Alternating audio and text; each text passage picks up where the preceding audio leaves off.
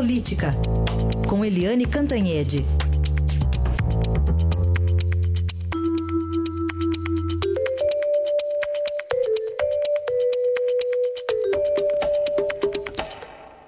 E uma reviravolta aí no caso da delação da JBS. Será que foi uma auto-flechada, Eliane? Bom dia. Ah, com certeza, viu? Bom dia, Raíssa, bom dia, ouvintes.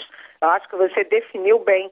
Foi uma auto-flechada, uma flechada no pé, sabe por quê? Porque o Janot perdeu muito ontem. O Janot foi o grande prejudicado de ontem. Imagina se essa gravação de quatro horas aparece depois do dia 17 e cai na mão da Raquel Dodge, que é a sucessora do Janot. É, isso acabaria com a imagem do Janot e com a história dele é, na Procuradoria-Geral da República, porque ele fez um acordo com o Joesley Batista, que foi criticado de norte a sul, um acordo excessivamente é, generoso, né? O Joesley manteve passaporte, manteve o apartamentão em Nova York, a lancha é, de cinema, manteve aquele avião, aquele jato, que é coisa de, de ditador da, da, do Oriente Médio, entendeu? E, enfim, e o Joesley foi num, num, em dois alvos o presidente da República e o Aécio Neves. Quando todo mundo sabe que toda a história da roubalheira, da, do enriquecimento, toda a história do Joesley passa pelo governo Lula e pelo BNDES. E isso passou meio em branco na delação. Então foi muito criticada pelo excesso de benesses e pela ausência de Lula na delação.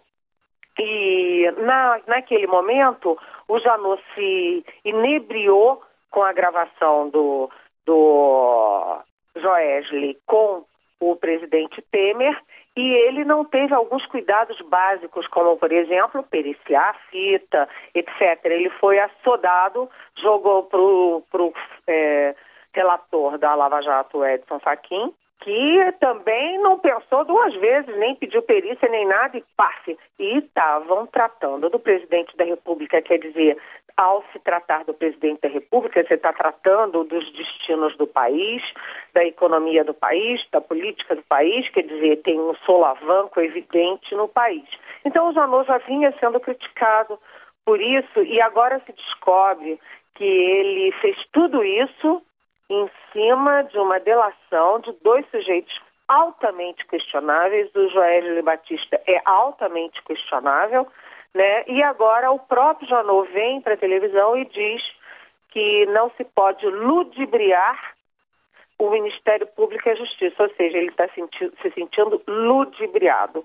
Além disso, o Janot passa a ser alvo das próprias flechas, porque Lembra quando saiu a delação? A primeira coisa que o Temer fez em sua defesa foi acusar o Marcelo Miller, que era procurador e braço direito do, do, do Janot, e que recolheu todas as informações privilegiadas da, da PGR, saiu da PGR, foi ganhar um dinheirão no, no escritório de advocacia que estava justamente fazendo a delação do, do Joesley. Ou seja, o cara pegou as informações privilegiadas da PGR e foi negociá-las com o próprio Joesley. Quer dizer, é uma loucura isso. E agora o Janot vai ter que investigar o seu ex-braço direito. O Janot sai muito mal dessa história. Agora, atenção, ele ontem estava muito firme, muito seguro, fez um discurso bastante contundente e, inclusive, defendendo a sua posição, defendendo é, que o que o Joérgio tinha entregado no início, contra aspas, altas autoridades, né, ou seja, contra o presidente, tinham justificado sim aquela primeira, aquele primeiro acordo. Então, o, agora tem que se saber o que que o Janot vai fazer até o dia 17. Porque nessa, nesses poucos dias ele vai ter que dar conta dessa história do Marcelo Miller, né? E a gente vai ter que saber o que, que ele vai fazer, se ele vai manter ou não uma nova denúncia contra o presidente Temer. O fato é que é, é uma grande reviravolta, eu diria até uma cambalhota nesse processo todo, Heisen. E para o presidente Temer, eh, qual o resultado? Então, está aliviado, está se deliciando, está extasiado? O que, que você diria? Olha, o presidente Temer continua na China, né? A previsão de volta é na quarta-feira.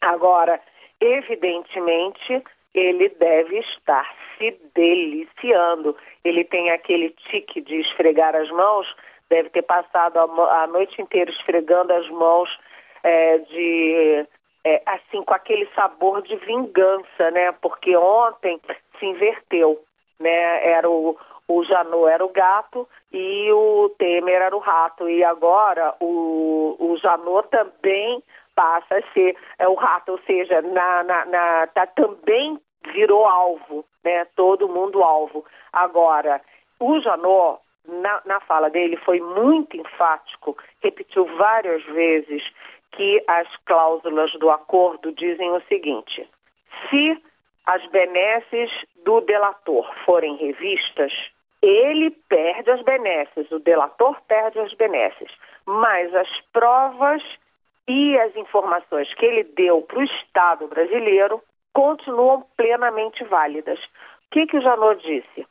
Que o Joesley pode perder a, a delação, a delação pode ser rescindida, mas que o que ele falou, e inclusive aquelas gravações é, com o Temer, inclusive a gravação da mala de dinheiro do Rocha Loures, que era assessor do Temer, tudo isso continua plenamente válido. Agora, válido juridicamente, do ponto de vista político, do ponto de vista de credibilidade, isso esvaziou bastante, como também esvaziou bastante a, aí a possibilidade de uma nova denúncia, né? Vem aí a denúncia, mas todo mundo dizendo, ah, com base nesse Joesley, sabe? Então, do ponto de vista político, o Temer está é, tá, tá bem mais aliviado e está se sentindo vingado. Agora, uma questão chave nessa história, a gente falou, né, que o, o, o Janot sai perdendo e que o, a PGR, inclusive, sai perdendo por causa do Marcelo é, Miller, e o Temer sai ganhando porque sai é, é, com sabor de, de vingança. Mas tem um terceiro personagem super complicado que é o seguinte: quem é o ministro do Supremo, que é envolvido em um conteúdo gravíssimo, segundo Janot, ele falou a expressão conteúdo gravíssimo, ou quem são? Porque, pelas minhas fontes, é, não é apenas um. O Joesley, nas gravações de quatro horas, se refere aos meus amigos no Supremo. Então, a, hoje será um grande dia de investigar quem é ou quem são esses ministros do Supremo. É isso aí. Aguardemos então, porque se não revelarem, lógico que isso não é uma condenação, lógico, é só uma revelação, ficam os 11 sob suspeita, aí fica todo mundo, né? Todo mundo. É todo é isso mundo. que o Marco Aurélio Mello, é. ministro do Supremo, reclamou.